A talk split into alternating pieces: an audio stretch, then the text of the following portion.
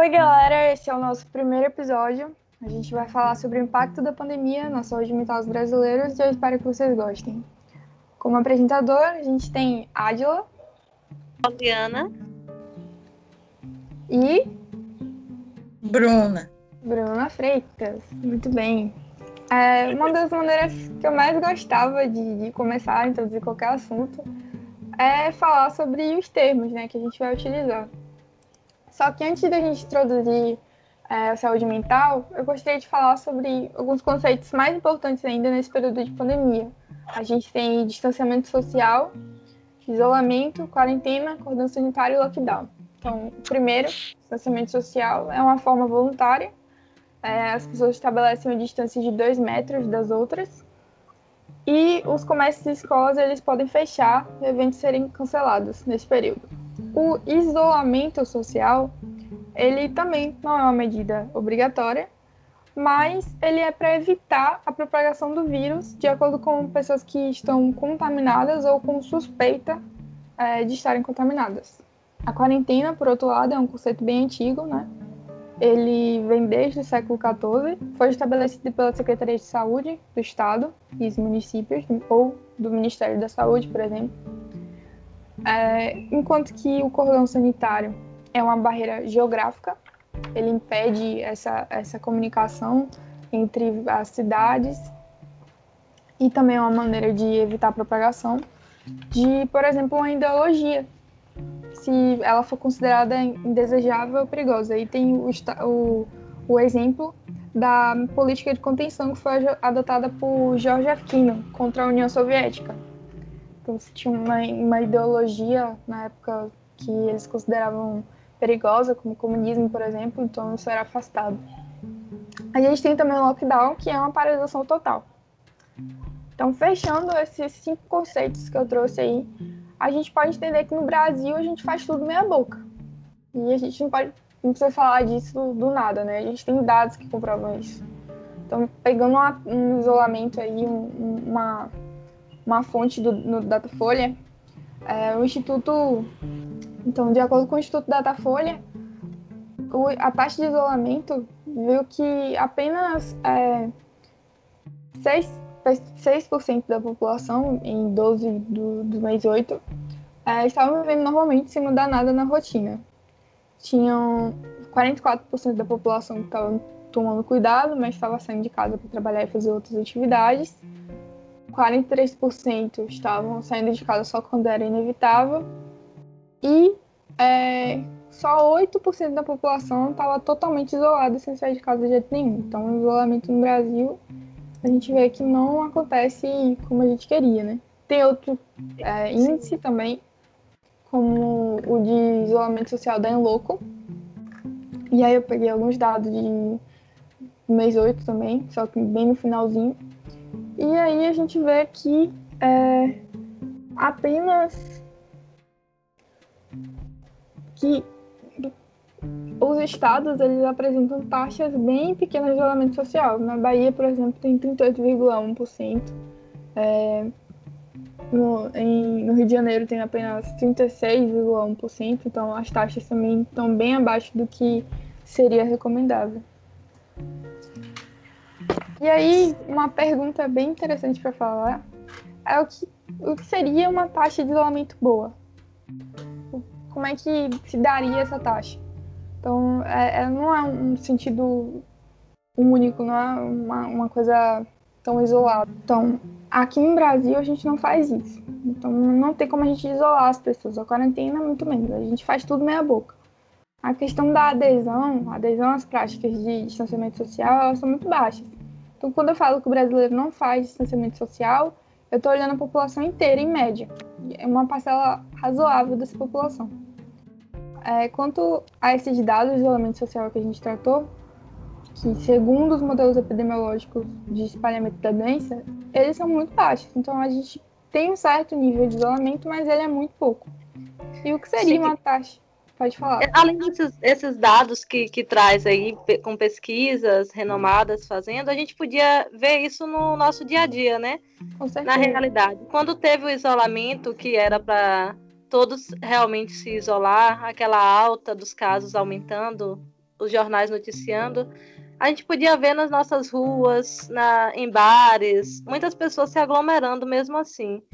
E eu acho que isso também é efeito de notícias que circulavam né, em redes sociais, como dizendo que não, isso não não estava acontecendo, que isso era mídia manipulada, que isso era coisa do governo. Esse tipo de notícias falsas que criavam nas pessoas essa ideia de que não era verdade, de que não era de fato um perigo que estava acontecendo, né? As famosas fake news, né? É. Então, realmente é, é complicado. A gente pode falar que, que uma capacidade médica também de uma região ela interfere muito nessa, nessa taxa de isolamento boa. Então, o Maranhão é o estado com o menor índice de médicos por habitante do país, e, e por isso que a gente viu também uma, uma, uma contaminação tão grande lá que estava acontecendo é, há alguns meses atrás, e hoje também, mas estava com é, índices altíssimos de ocupação de leitos e de mortes por pessoa. E uma pergunta que cabe muito também é por que, que a gente não faz esse isolamento social no Brasil, né? Por que a gente não, por que a gente não consegue chegar a um índice bom? Então, além do que Paulo falou, da questão das fake news, a gente também tem o fator de que a gente não testa. É, a gente não, não testa para quem tem coronavírus. Então, até agora, antes das eleições, a gente viu a Secretaria é, do Estado reclamando que estava ofertando vários testes, mas que as prefeituras elas não estavam aceitando, porque justamente nesse período pré-eleição eles não querem mostrar a realidade, né? Então é melhor maquiar tudo do que testar as pessoas e, e ver que a pandemia ainda não acabou. E é, se eu não sei que você está doente, eu não tenho como te isolar. É, é bem básico isso. Aí se a gente pega a pandemia, por exemplo, da SARS, que foi 2003, ela deixou relativamente menos vítimas que a Covid na China, mas assustou muito a população e causou um estrago tanto quanto a nova ameaça. Em 2004, Taiwan, que fica apenas 130 quilômetros da China, criou mecanismos de defesa. Foi uma lista de 124 itens de ação, incluindo controle de fronteira, política escolar de trabalho, plano de comunicação pública e avaliação de recursos de hospitais. Então, foi um, é, também ele pegou um banco de dados, que foi essencial, e eles agiram de uma forma muito mais preventiva nessa nova pandemia, tanto que eles controlaram e não teve nenhum caso é, em Taiwan. É, todo mundo que apresentou condições de Covid foi analisado em tempo real, na verdade, né? E a partir do dia 27 de janeiro teve prioridade de atendimento e aí, é, de forma ágil, é, esses, esses sintomas, tudo já foi registrado, estava à disposição dos médicos e isolaram as pessoas. Né? Foram dispostos à quarentena e, esse tipo de ameaça, que foi a Covid, teve um risco muito menor lá. 72 horas, questão de 72 horas, o governo conseguiu separar as pessoas com possibilidade de contágio das outras. E aí usou dispositivos móveis, usou diagnóstico rápido, em até 20 minutos da doença. Então, eles tiveram uma, uma, uma resposta a essa pandemia de uma forma muito mais saudável. Aí rola um questionamento também, né? Tipo, se você acredita que tem a ver com a renda, assim, país mais desenvolvido tem mais estrutura para aderir a essas medidas sanitárias, vocês acham que, que, que tem sim a ver?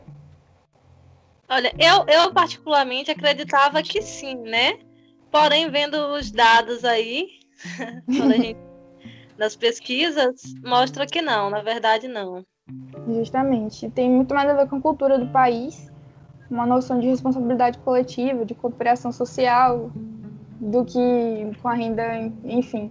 Então, o dado que eu peguei, é, Poliana viu também, foi também no mês 8, nos Estados Unidos, tem uma taxa de tinha uma taxa de 578 mortes por habitante, é, enquanto o Brasil tinha 569, mas também tinha outros países ricos que estavam nessa lista. Na fonte era do Wikipedia, eles faziam a incidência da pandemia de Covid para o país. E Aí eles traziam justamente que, que o país ele pode ser rico como for, mas, mas tem muito mais a ver com a, essa questão cultural. Então, a Coreia do Sul e a Tailândia, por exemplo, tinham índices muito baixos.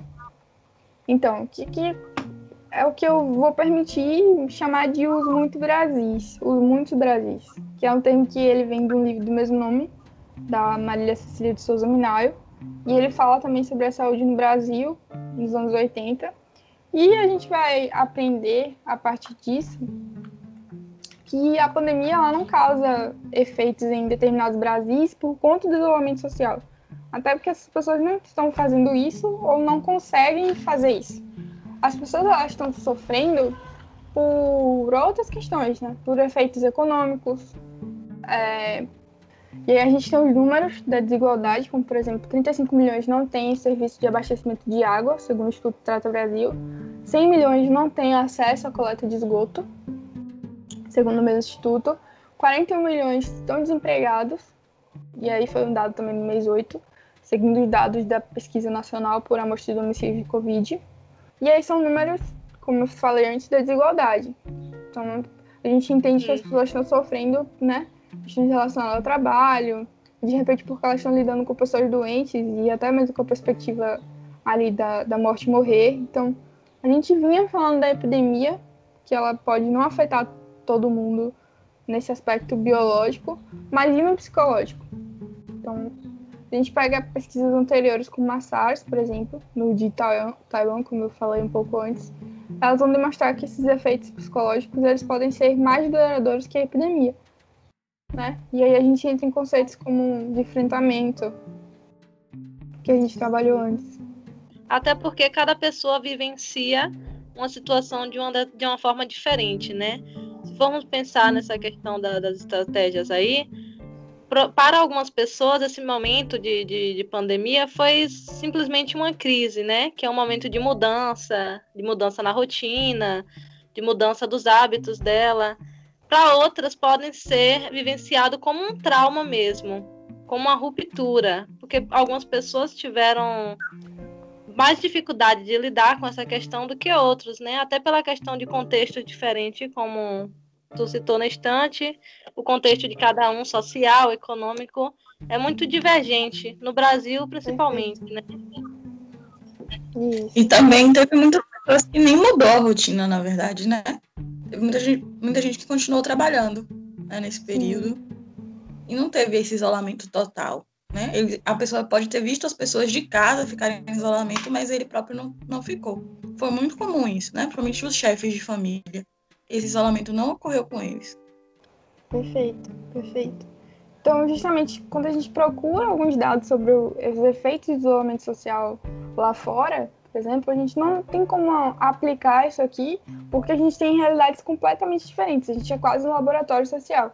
E muitas pesquisas envolvidas nesse campo, do ano de 2020, elas estão sendo refutadas logo em seguida, pouco tempo depois, porque a gente está analisando um evento extremamente complexo e a gente não está aplicando a devida complexidade a esse evento. A gente está só, é, de acordo com essas pesquisas, só analisando é, bem superficialmente. E, assim, não é que precisa ser algo complicado, mas ele deve ser encarado como algo mais complexo. Então, Entra aí também um conceito de dilema social, onde a gente deve deixar claro que cada pessoa é importante nesse processo. Então, boa parte do que muitos psicólogos, psiquiatras, terapeutas em geral vem discutindo a respeito desse assunto foi na visão de classe média. E se incomoda muito, porque os problemas eles são muito maiores do que isso, né? Vai muito além da, dessa questão social. De, de achar que está todo mundo isolado em casa e todo mundo sofrendo com a pandemia porque está em casa é, e, e é isso que está afetando as pessoas. Então, aí eu pergunto o que, é que a gente deve levar em conta na hora de discutir esse impacto da pandemia. O que, é que vocês acham? Então, eu até citei alguns antes. É, como é, tu falou na estante, é um problema complexo, né? Porque para a gente analisar de uma forma justa, sem julgar determinada ação de uma pessoa em relação a de outra, a gente tem que entender a realidade dela, é a questão do contexto novamente. A realidade dela é uma e a da outra pessoa é outra. Uma pessoa pode simplesmente parar a sua atividade e ficar em casa, sem trabalhar, se isolar, Já outros não puderam, não tiveram essa, não tinham essa chance, né? Não tinham essa, não podiam, até porque elas precisavam alimentar a família. Tinha outros problemas, outras questões que boa parte da população brasileira vivencia. Justamente, perfeito. Então, aí a gente tem que levar em consideração. Bruce, quer falar alguma coisa? Eu concordo, concordo com o que a Poliana falou. É, essa é questão do contexto é muito importante. Mas a gente também vai considerar que teve um, um aumento né, nas doenças, no, no, na procura psicológica nesse período. Se a gente for olhar nossas redes sociais, o que mais a gente via era isso. O pessoal postando muito, teve um boom muito de produção de, de, de conteúdo de mídia social, né? Nesse período. Mas também tem esse outro lado das pessoas que não conseguiram, que não tinham essa opção. Eu concordo, foi perfeita a colocação dela aí. Sim, sim, perfeito. Então a gente precisa levar dimensões como, por exemplo, fatores econômicos, como vocês falaram, então o impacto da renda, o desgaste das pessoas leva em conta, muito em conta. De saúde, então esse nível de estresse, a prática de atividade física, qualidade do sono, é, fatores ambientais também, e aí a gente vê, por exemplo, quantidade de pessoas na residência, se tem conforto, se tem áreas abertas, e ao mesmo tempo se as pessoas estão dispostas a se manterem em isolamento social nesse contexto. Né? Então tem vários fatores a serem analisados aí. Aí a gente tem é, o fato de que existem poucos estudos relacionados ao levantamento de informações sobre os problemas em termos de saúde mental que podem ocorrer nesse contexto de confinamento e isolamento social que tenham alguma confiabilidade. Mas a gente pode trazer um estudo produzido por Brooks e colaboradores da King's College London. Foi é, apontado alguns fatores de estresse que podem estar associados a esse fenômeno do confinamento. E esse estudo a gente pode prestar essa confiabilidade porque foi uma revisão bibliográfica de 24 artigos científicos publicados mundialmente. E todos eles estavam relacionados, obviamente, a esse contexto de emergência e isolamento social. Então, o que, que foi averiguado aí? Os resultados mais importantes foram que a, é, esse, nesse artigo alertavam para a ocorrência de sintomas de estresse pós-traumático, confusão e raiva. Aí a gente traduzindo aí o que seriam os, os fatores né, do estresse pós-traumático, teria você tem ataque de pânico, agitação, insônia e pensamentos indesejados. Enquanto que, tendo como estressores, ou seja, a gente estudou aí, né, em enfrentamento, é, o que causa, né, o que a psicologia define como eventos que causam alterações comportamentais e de humor, é, um potencial medo de infecção, sentimentos de frustração, de tédio, perdas financeiras e desinformação ou informações confusas, que a gente tem aí é, como as fake news também. Qual é o maior causador dessas emoções? É a sensação de controle. Então, quando eu tenho falta de controle, eu gero a baixa autoeficácia. Acreditar que eu posso fazer alguma coisa, acreditar na minha capacidade de é, fazer algo. E isso gera também uma postura evitativa. E aí isso vai gerar um ciclo. A irritabilidade, o estresse, o tédio. E aí é, gera também a falta de controle. Essa falta de controle, de sensação de controle, vai gerar a baixa autoeficácia, que é o quanto você acredita ser capaz de fazer algo, que vai gerar, por sua vez, uma postura evitativa. E aí, nessa postura, medo, ansiedade, angústia, vão acabar te dominando. Você passa a ter algo bem disfuncional e isso paralisa você. Você não consegue mais fazer nada. E aí esse ciclo a, gera uma variável funcional do comportamento, que é justamente essa capacidade de você escolher alguma coisa, não é? E, e isso, esse ciclo todo ele vai se repetindo. Então você é um exercício bem frequente aí é, é do humano, né? Essa postura evitativa diante de uma situação que causa dor, de aversão, é do, do ser humano evitar de alguma forma, sendo que, na verdade, a gente, como estudante de psicologia, né, aprende que a melhor forma é sempre uma, um enfrentamento. E tem batido na tecla aqui da questão das estratégias de enfrentamento serem tão importantes num momento como esse de emergência, com agentes estressores, né? É, basicamente é isso, né? A gente tem que entender que as emoções, elas não são ruins, né? Essas emoções de angústia, de medo, esse, nesse contexto, é completa, completamente compreensível que a pessoa se sinta assim. O problema é quando a pessoa não entende, não aceita suas emoções e isso acaba crescendo, né? E tem que estar sempre buscando alguma forma de lidar com suas emoções, o que não é fácil também. Mas primeiro aceitar que não é uma coisa ruim, né? Sim, sim, sim. Exatamente.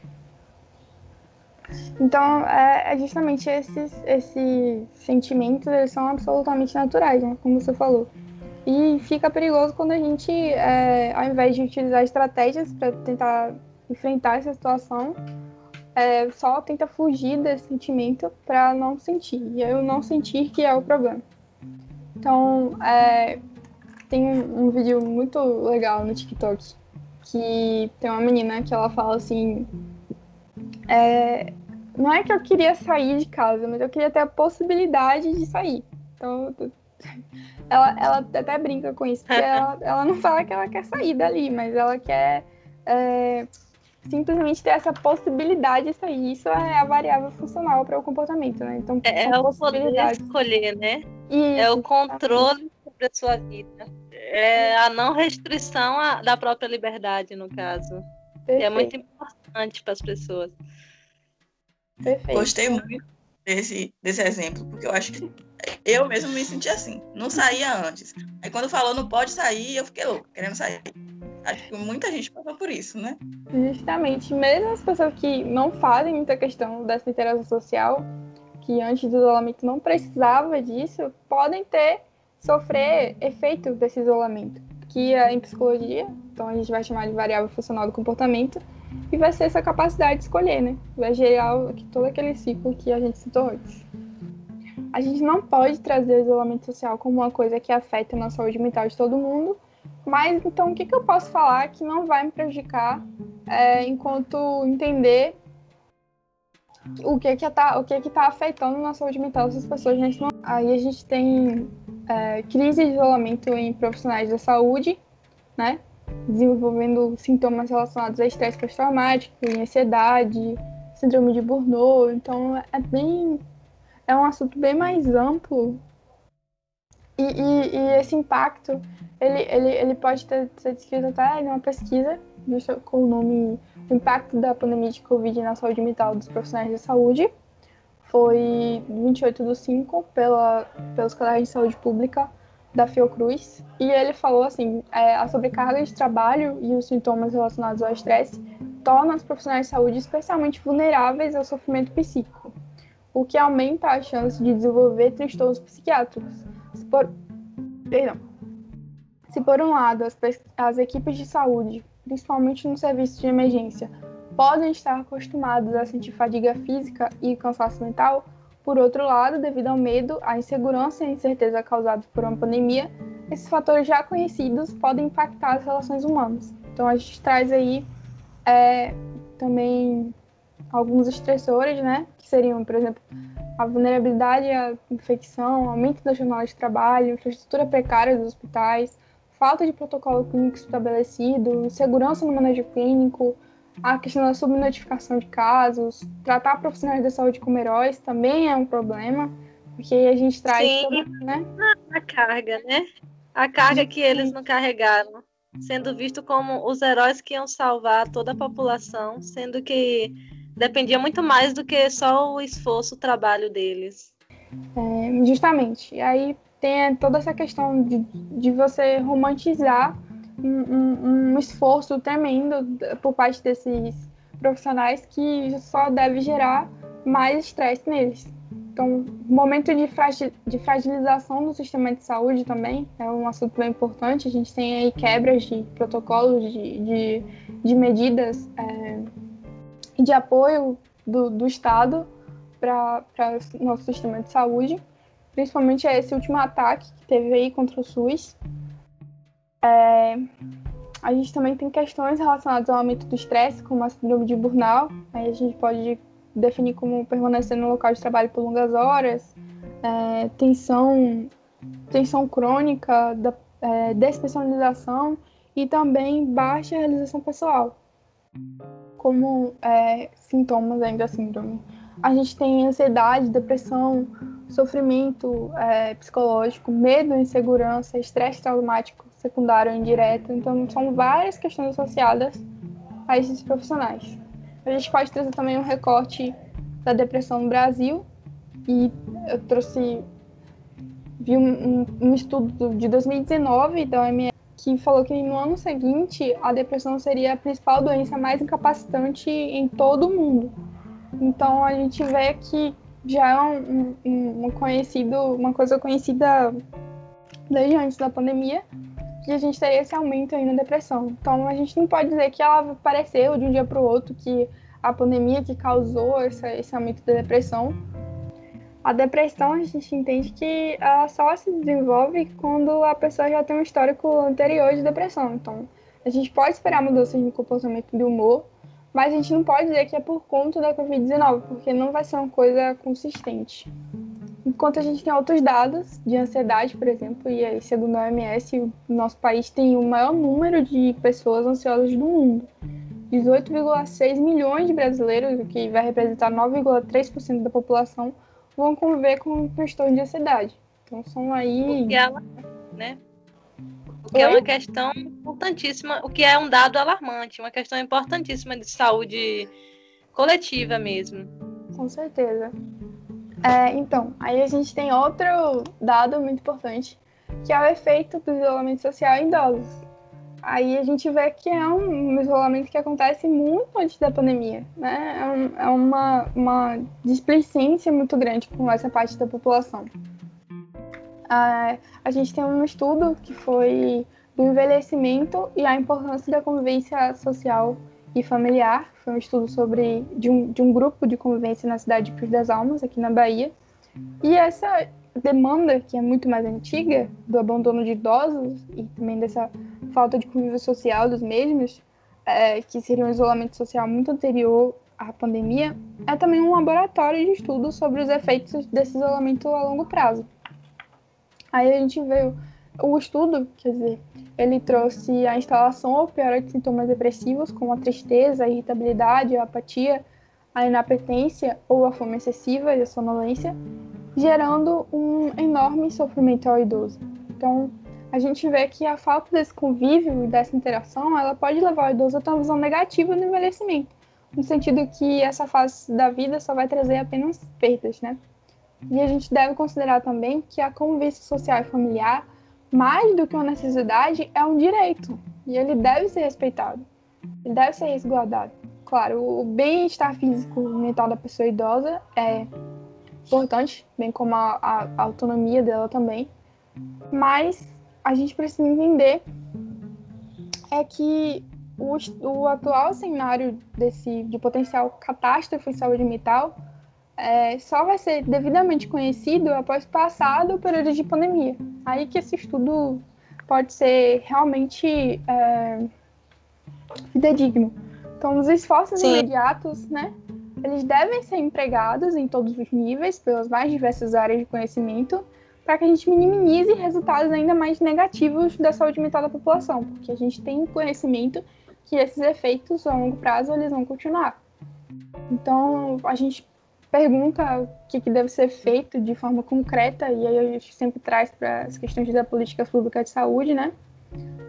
Que é, também são muito recentes, vem desde uma reforma psiquiátrica, começou a ser implementada em 2001, então não tem nem 20 anos, e com isso a gente pode entender que não vai ter uma solução possivelmente a nível federal, de um sistema que já vem se constituindo há 20 anos por falta de investimento, e também não vai surgir de um dia para o outro. A gente precisa buscar, sim, soluções nesse momento, mas não basta a gente procurar aquelas soluções genéricas, né? Ah, o governo tem que ajudar e é só isso e tal. Não vai ser assim. Então, além das políticas públicas, o que, que se viu crescer também nessa pandemia? Foi a solidariedade. Então, é, por todo o país se multiplicaram ações para doação de alimentos e recursos para a população mais vulnerável.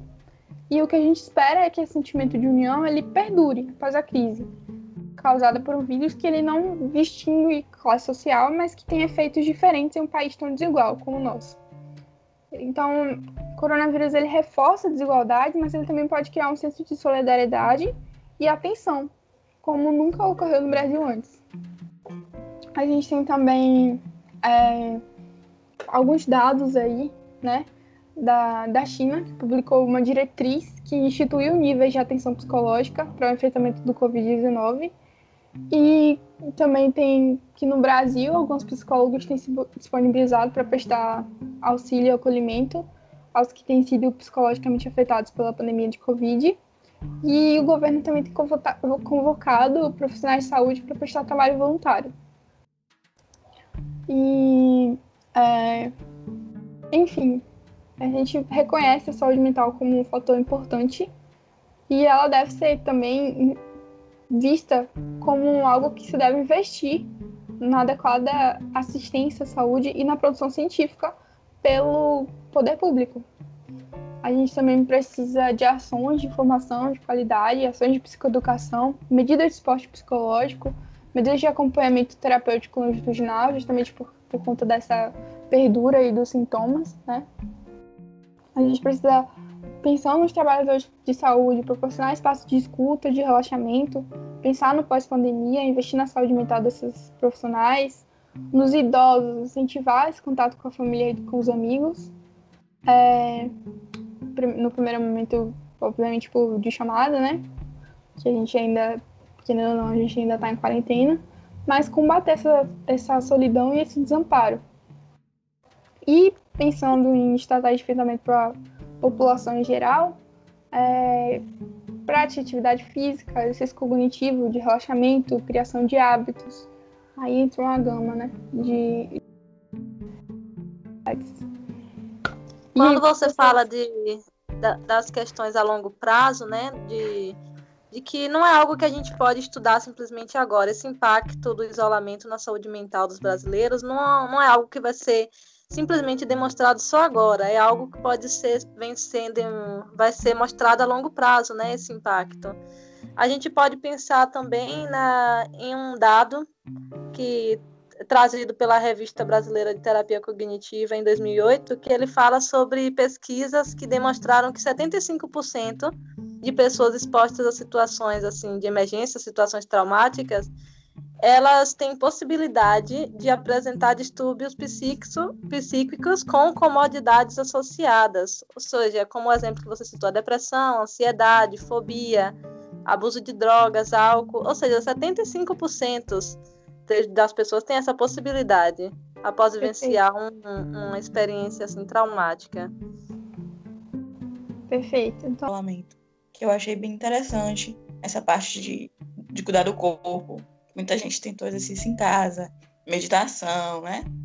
É, é, teve as alternativas de fazer coisas que gosta. Eu, por exemplo, eu fiz muito crochê nessa quarentena aí, fiquei cuidando do bebê, mas fiz muito crochê. Fui, fui a da quarentena do artesanato, né? Posso dizer assim. Tentei eu fui também. a fitness. Foi a fitness. Atividade física realmente faz muito bem. Quando você faz. faz, você se sente bem consigo, se sente bem com a sua saúde, com o corpo. E aproveitar esse tempo que a gente estava isolado, né? Eu mesmo que estava parada, não fazia não estava fazendo atividade física, fiz no momento que estive parada e foi muito bom. Experiência própria foi muito bom. Excelente. Exatamente. Outra, outra alternativa também foi colocar as coisas em ordem. Eu não sei como foi para vocês, mas aqui em casa a gente aproveitou muito para organizar a casa. É, hum. Mas tudo. em que sentido, assim? De... Arrumar o guarda-roupa, organizar ah. o armário, essas, uma, o quarto da bagunça. A gente aproveitou muito para fazer essas coisas. É, foi uma boa alternativa. Se falarmos em, em alternativas, né, para a questão de diminuir o estresse para as pessoas, é só a gente falar que era fazer algo que a pessoa sentisse bem, né? Ler um livro, se ela não estava tendo tempo antes e ela gosta de ler um livro, sentar, aproveitar esse tempo e ler um livro, pôr as séries em dias, fazer atividade física, como a gente já falou, fazer alguma atividade que de, de certa forma distraia, né, a mente. Isso tudo são coisas alternativas para a pessoa vivenciar, vivenciar um momento de isolamento de uma forma mais saudável, mentalmente falando, né? Perfeito. É justamente essa criação de hábitos, né? Você cria um hábito que, que vai te trazer uma, uma, uma, uma, uma diminuição do tempo ocioso e isso vai te fazer bem a longo prazo. E, e é muito importante mesmo que a gente se concentre em alguma, alguma tarefa para que esses efeitos de, dos estresses eles não e ansiedade e tal eles não fiquem tão é, não impactem tanto a nossa vida diária. Então, a criação de hábitos ela ajuda nisso. Perfeito. Eu também tentei aí a vida fit. Comecei a fazer desenho digital, eu fui para várias áreas aí. Mas foi bem legal também. Comecei a iniciar alguns projetos. Para mim também foi bem interessante esse período aí de pandemia. E é isso, eu acho que agora a gente encerra, né? O nosso primeiro podcast. E eu espero que vocês tenham gostado. E até a próxima gravação. Até o próximo. Tchau, Nosso próximo encontro aí. Tchau, tchau. Muito obrigada, gente.